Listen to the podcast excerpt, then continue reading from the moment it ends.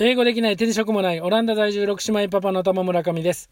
2022年4月25日、配信をお聞きいただきましてありがとうございます。ちょっと噛みかけましたけども。えー、2016年10月に英語も喋れず仕事もゼロの状態で、当時家族6人でオランダ移住してしまった私、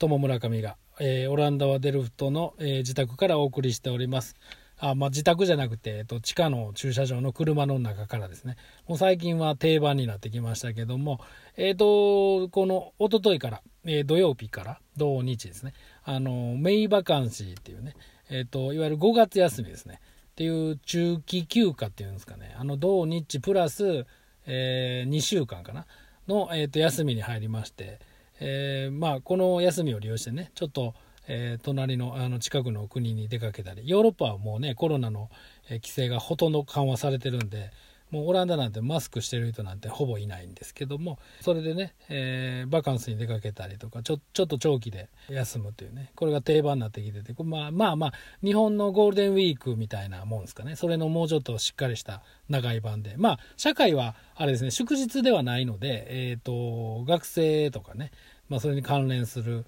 と人が休みとか。あとはまあ子供たちに合わせて大人もねそこをちょうどね中期休暇で取って、えーと、それこそ日本に帰ったりとかねそういう人も結構いらっしゃるんですけどね。それでまああのー、ありがたいことにこのドライバーサービスの仕事がねもうガンガン戻ってきてましてもうほんと嬉しい悲鳴でもうねめちゃくちゃ忙しくさせていただいててもうね今日もね実はねこの収録がですね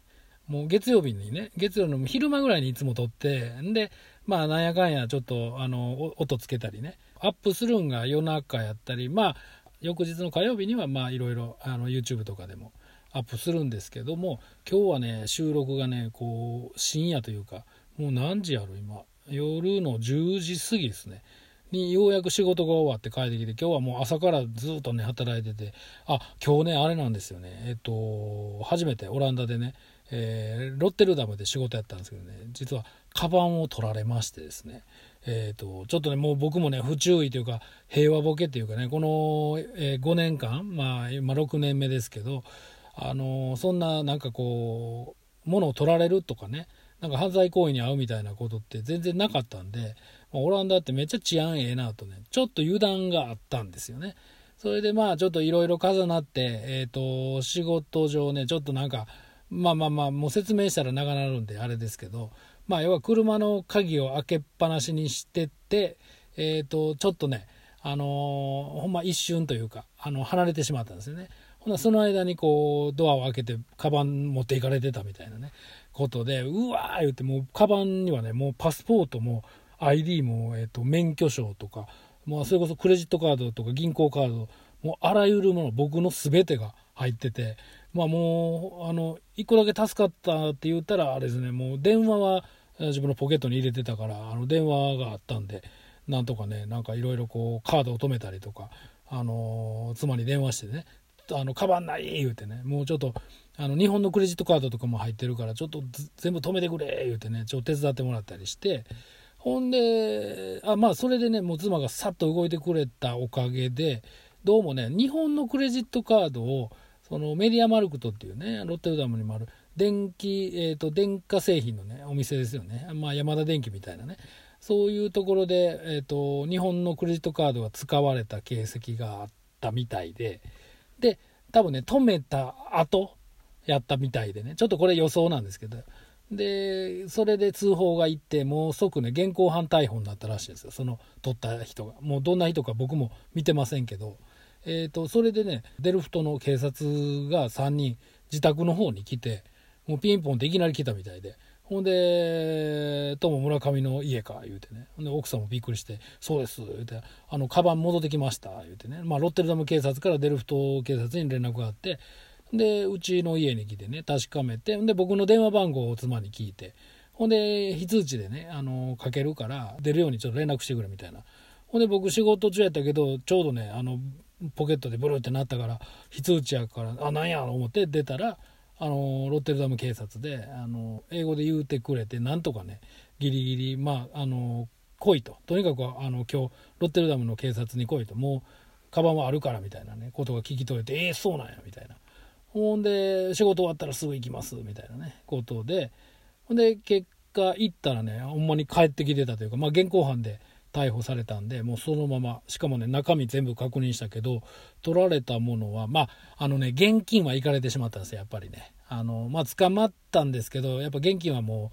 うなくなってたというかもうねあの使った後なのか分かんないですけど現金は空っぽ。まあそもそもねあの現金ほとんど持ち歩かないんでというかまあオランダがそのインフラがね整備されててもキャッシュレスが進んでるんでもう現金ってほとんど持たないんですよ。ただまあ僕も仕事からやっぱ現金をもらうこともあってたまたまねあの何本あったんかな150ユーロぐらいねちょっと現金があのカバンの中入れててまあその集金袋みたいなね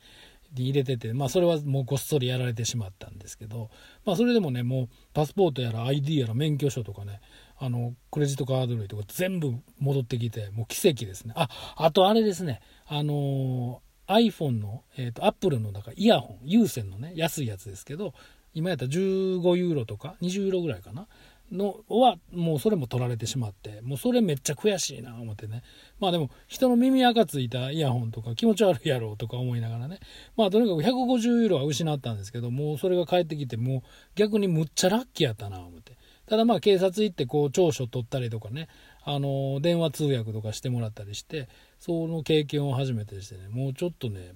ラッキー、えーと、取られたのはもう不運やったんですけどその時はもうねガーンっていうかでもなんか妙に冷静やったんですよね。なんかもうあこれブログに書けるわとかちょっとねどっかでねなんかこの久々の事件やみたいなそんな感じでポジティブに捉えてる自分もいたんですけど結局ねエピソードとしてはあんまりね聞いてる方としてはなんだみたいなね大したあの事故にならなかったみたいなね。まあそんなん言うたら不謹慎ですけどまあまあまあほんまラッキーで今年はちょっとねラッキーが続いてんじゃないかと。あの2年間ねコロナでほんまにビジネスとしても死にかけたんですけどもなんとかねこう持ちこたえて復帰して今は本当に嬉しい悲鳴で仕事がバンバン来て。ほんでまあもう朝から晩まで働いてるという。まあ嬉しい限りなんですけどこのね名馬監視はね子供らが休みなんで、まあ、どっかはねもう遠出とかはうちはもうしませんけど、えー、とこの名馬監視は仕事ばっかり。まあ何日かまあ2日かまああのギリギリ3日かな、まあ、何にもない日がないかもしれないんですけどまあちょっと時間は作れそうなんでどっか行こうかなとかね。あの知人の家にバーベキュー行こうかなとかね。ちょっと行ったことない動物園にみんなで行ってみようかなとかね。あの今デンハーグにケルミスっていうあの移動遊園地でどでかいのが来てるんでそれ行ってみたいなとかね。あのそういう計画というか妄想はしてますんで。またねそれは、えーと、おいおいというかあのご報告したりとか。あと YouTube 動画にもねもう YouTube もね全然ね編集する時間ないんでねもうほんまに放置してしまって。まあ唯一ねこう週1回この「ハニモコラジオ」の音声だけねまあちょっと,、えーと、風景画は載せてますけどそれだけ発信させていただいているというねそういう状況なんですけどまあありがたいことに、えー、忙しくさせていただいております。ということで、えー、行ってみましょう。英語できない手に職もないオランダ在住六姉妹パパの「ハニモコラジオ」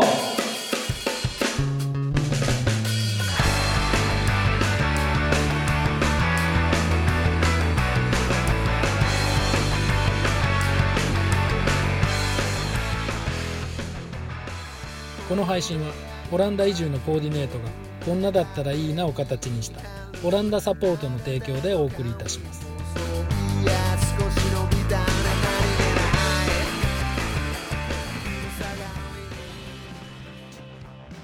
はい、ということで、えっ、ー、と、先週ね、予告しました。まあ、先週ね、あの、全然収まりきれなかった、あの、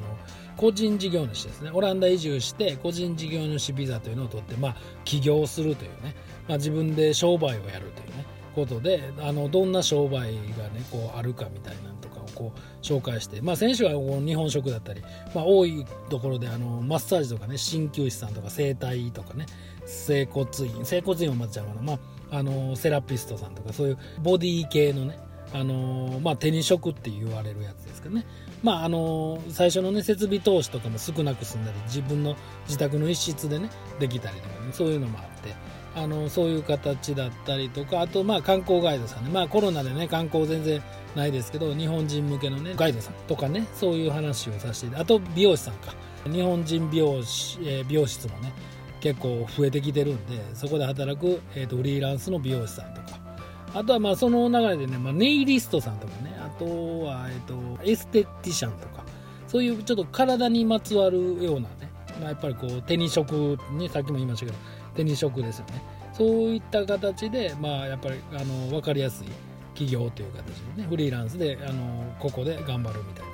そういう人もあのもちろんいる中で他にはねあのあれですねやっぱ言語能力海外に出るということはもう僕コンプレックスですけど要は英語ができない、まあ、日本語しか喋れないっていう中でやっぱこう日本語が母語ですけど英語もねもう堪能だったりそれこそその通訳とか翻訳とかもできるレベルの人とか、まあ、その経験を積んでねあのしっかりやってる、まあ、レベルもいっぱいあるみたいで、僕なんかほんまに英語とか全くできないんで未知の世界というかなんじゃそれの世界なんですけどやっぱりこう翻訳通訳とかそれこそオランダの本を日本語に和訳するとかそういうお仕事があったりとか、えーとまあ、通訳というのはもう僕みたいな今日さっきも言いましたけどねあの警察のお世話になってやっぱりあの全然こううまくコミュニケーションねあの取れませんからオランダ語じゃなくて英語にしてくれって言ったかって全然ねこう状況説明とかもう全くできませんしもう単語拾って「ああ多分」とかね「maybe」とかそんな感じでしかね対応できないんでやっぱりこうちゃんとした通訳さんを挟むというか通訳さんが追ってくれな僕みたいなもんこう生きていかれへんんですけどまあそういった形のねえーと、言語能力を生かした、まあ、この辺もねあのある種手に職ですよね。まあ、あとはね、あのー、この流れで言うとね、あの近いジャンルになるかもしれないですけどいわゆる日本語教師っていうか日本語を教えるというのをあのなりわいにするという人もまあ一定数いるんですけどあの日本語がこう読めて書けて喋れてっていう人がじゃあ日本語をこう日本語を知らない人に教えれるかといったらそれは全く別物でねその教えるというスキルをちゃんと学んでないと人に教えることができないんですまあ子供とかがおって子供にね宿題一緒にやったりとかこう初めてのことを算数とかね国語でもいいんです教える時にもう知ってることとこ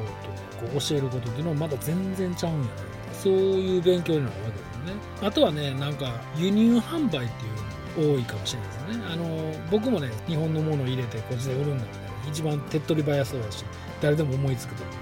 そういうふうに思うんですけどやっぱりね、まあ、この間もちらっと言うたかもしれないですけど関税問題ですよね、まあ、関税っていうのはやっぱこう自国のねあの経済を守るためにどんどんこう輸入されてそっちの方が売れてしまったら困るわけでそのペナルティを課してるみたいなね。だから税金を余分に取るみたいなことでこう入れれなく、うん、するわけですよね。あそれで言うたらその化粧品とかもなんかもう何でも食品とか全部そうなんですけど自転車とかもねあの日本の自転車みたいなんでこっちで全然ないわけです。あのママチャリみたいな軽くて安いみたいな。しかもこう何て言うんですか日本人サイズっていうかちょうどいいサイズっていうのこっちで全くママチャリなんか売ってないしあとカゴとかね普通にスタンダードについてるんですけどこっちはねカゴなしがスタンダードだったりするんで。でカゴをつける言うてもなんか箱みたいなものをくくりつけるみたいなねそんな感じやったりするんで あの全然違うんですよ、ね、だから日本の自転車とかあったらこれまたねあの小柄な方向けにとかねオランダ人は皆さんねあの大きいからすごい大きいやつ乗るんですけどやっぱそうじゃなかったらやっぱねあの特に日本人女性とかはねオランダの自転車大きすぎるからあの子供用とかねちょっとジュニア用のやつ乗ったりとかねそういう工夫をしたりとかね。だからもうほんまに日本のママチャリとかをこう輸入販売したらそれもまためちゃくちゃ売れるやろうな思うんですけどやっぱこう関税というかこうなんかね僕もちゃんと調べたわけじゃないですけどルールが厳しくねあの定められててこう簡単にね外のものを入れて売るっていうことはできなくなってるわけですね。まあそんな中でもやっぱこうね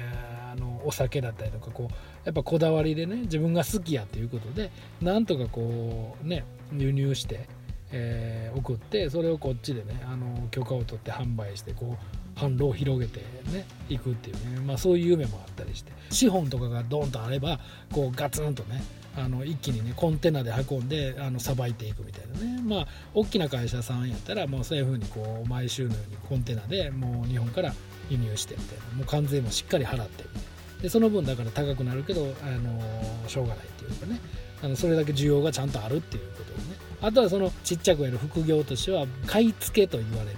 まあヨーロッパとかオランダとかでしか手に入らないものをそれこそね逆にね日本に、え送ってで日本で販売すると。日本では手に入れられないこのヨーロッパの商品。そういうものがね好きな人が一定数いるでしょうからそこをターゲット絞って、えーと、やっていくとか。まあこんな感じで細かいのはねたくさんたくさんあるんですけどとりあえずね前半戦はここまでにしていつも恒例の僕がベーシストとして参加していた、まあ、メジャーデビューしたバンドジェムストーンの曲をね聴いていただきたいと思うんですけどもまあ今日聴いてもらう曲はですね、まあ、いわゆる結婚式ソングですね。まあ、ボーカルがね、あの曲詞曲をね全部書いてくれてたんですけどそのボーカルの親友がなんか結婚する時に書き下ろしたっていうね曲で、まあ、あの神父さんの前でね、あの何時はねこのものを一生愛し続けますかみたいなな時に私誓いますみたいな。なんかそういう意味のある、えー、言葉らしいです。じゃあ聴いていただきたいと思います。ジェムストーンで「Upon My Word アイストライブ」幸せの中無機質な朝晴れた空。そうだ昨日を思い切っていたんだ。長かったな本当に雨の中二人映画みたいな夜だった思い出すだけでちょっと照れくさい。僕もやればできるってこういうことでしょまっすぐな性格が不器用に思えたり数え出すとキリがないけど。全部抱いて長くいよう。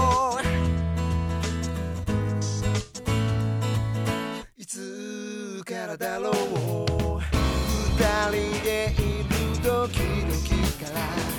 ら安らぎみたいなのに変わってて。これ僕だけでしょうか本当はもう時々聞いたセリフを用意してたのにいざって時に。渡すのが精一杯だったよ。まっすぐな性格が不器用に覚え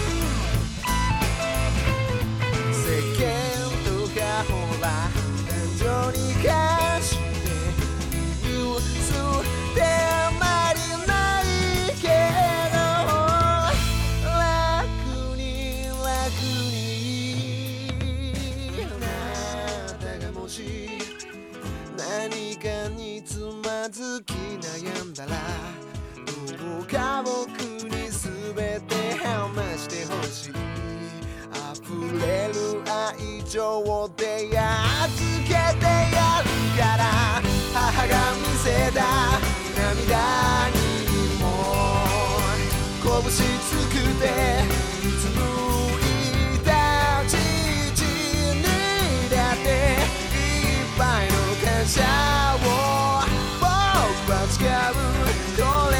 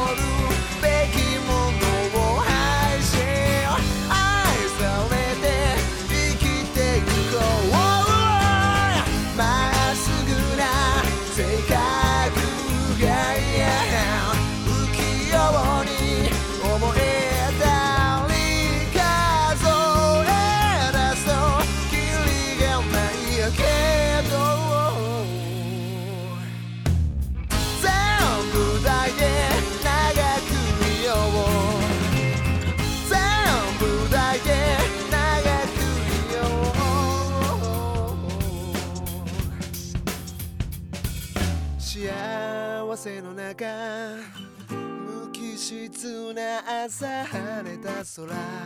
そうだ今日からどうぞお願いしますお願いします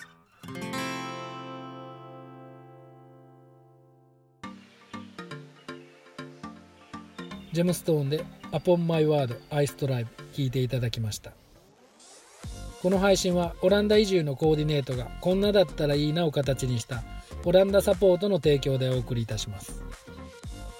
はいということで後半戦なんですけどね個人事業主のねあの起業する、えー、どんな商売があるかっていうのあとはあのウェブデザイナー。まあだから今はもうねあのデザイナー言うたらもうパソコンでねイラストレーターとかねフォトショップみたいなのを駆使してデザインする。まあデザイナー言うてもね僕もちょっと憧れたことあるんですけどやっぱこうピンキリというかもうウェブのデザインとかそれこそアパレルの服をデザインすることもあるでしょうしね。やっぱ個々でね戦えるこの感性を武器にした、まあ、手に職っていう感じですよね。そういう形でこう受注するみたいなねことで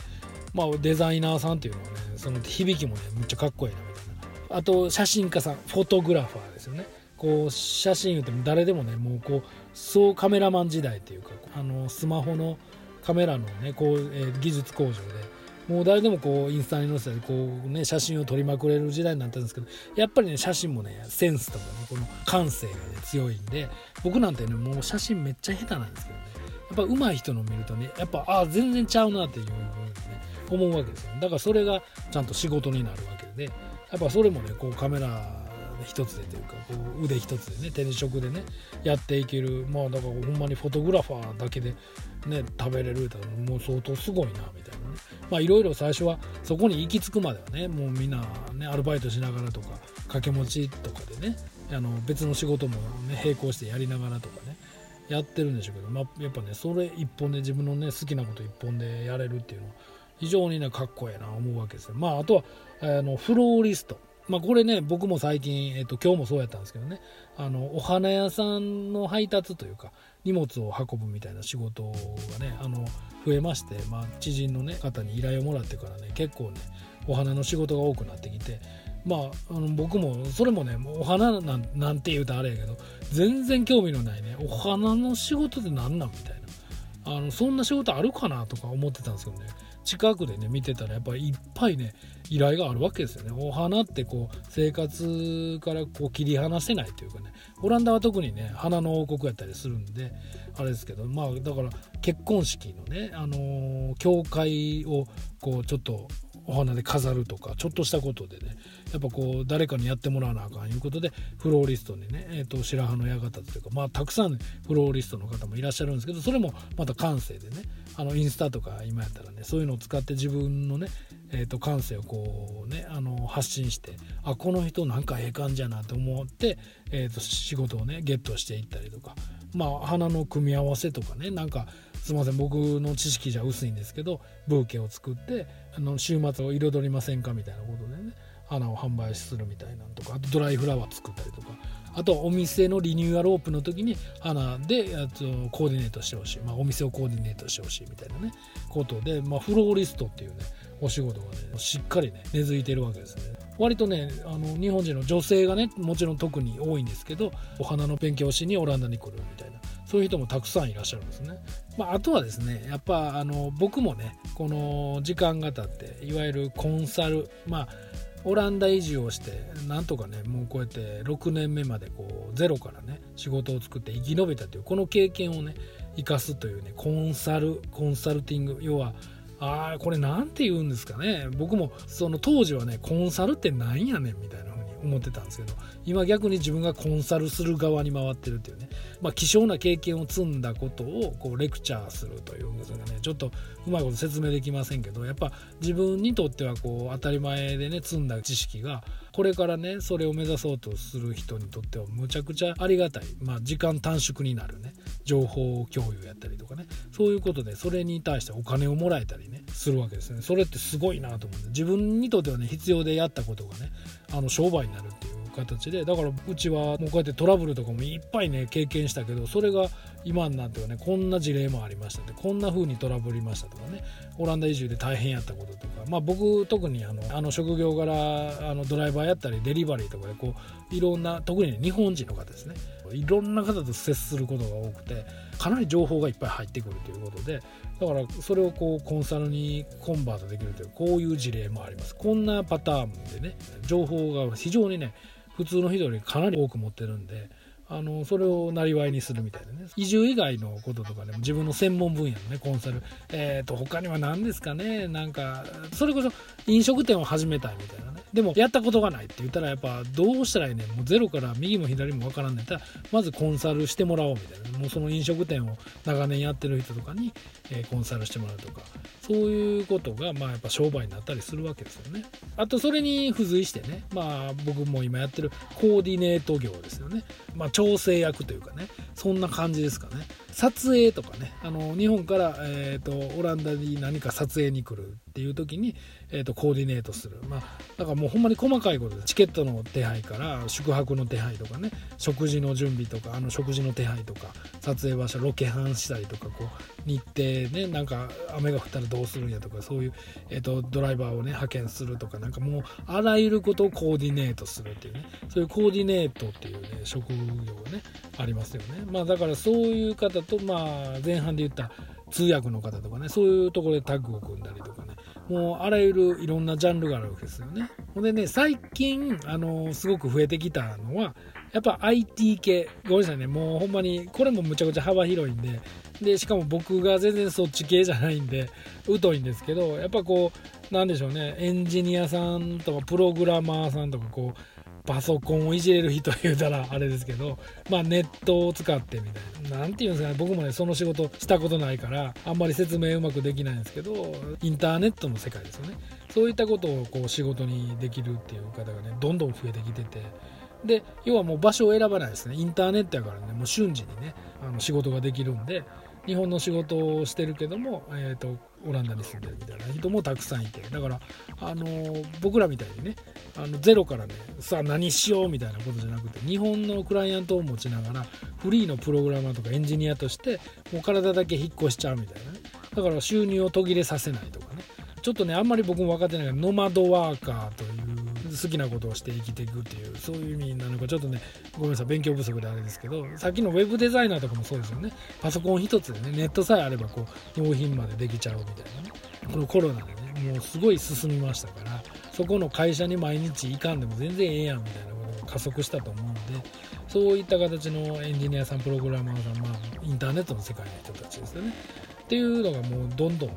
あの増えてきてるなっていうそれはすごい感覚的にあるしなんやったら自分たちの子供たち今もう存在してないような仕事に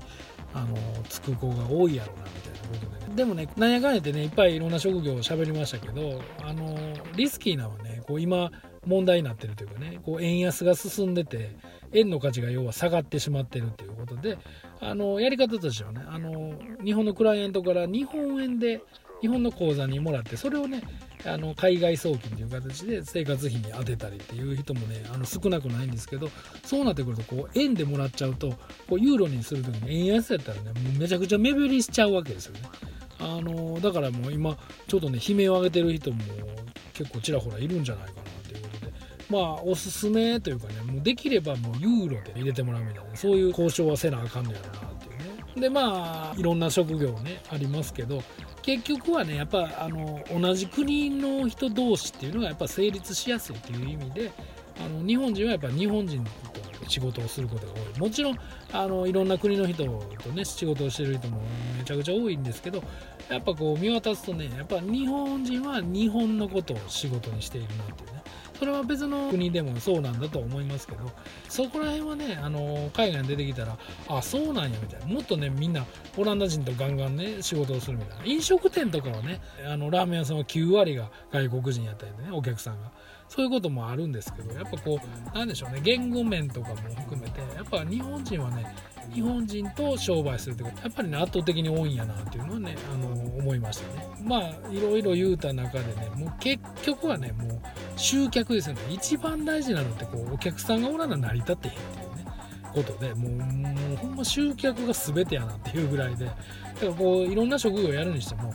お客さん来なかったらもう終わりやなっていうことで集客っていうのはめっちゃ真剣に向き合わなあかんことであの一番大変なんですよね。まあもうほんま最近もねやっぱなかなか集客できひん言うてねあの苦しんでる人も周りに結構いたりするんで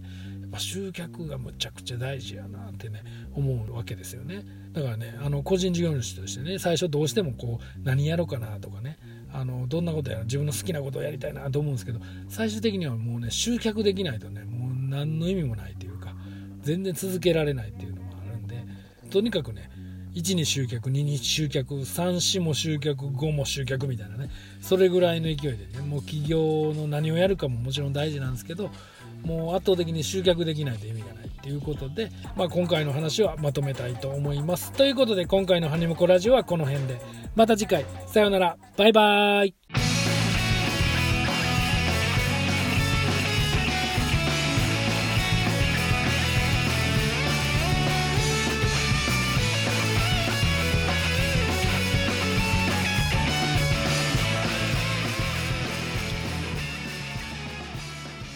この配信はオランダ移住のコーディネートがこんなだったらいいなを形にしたオランダサポートの提供でお送りいたしました。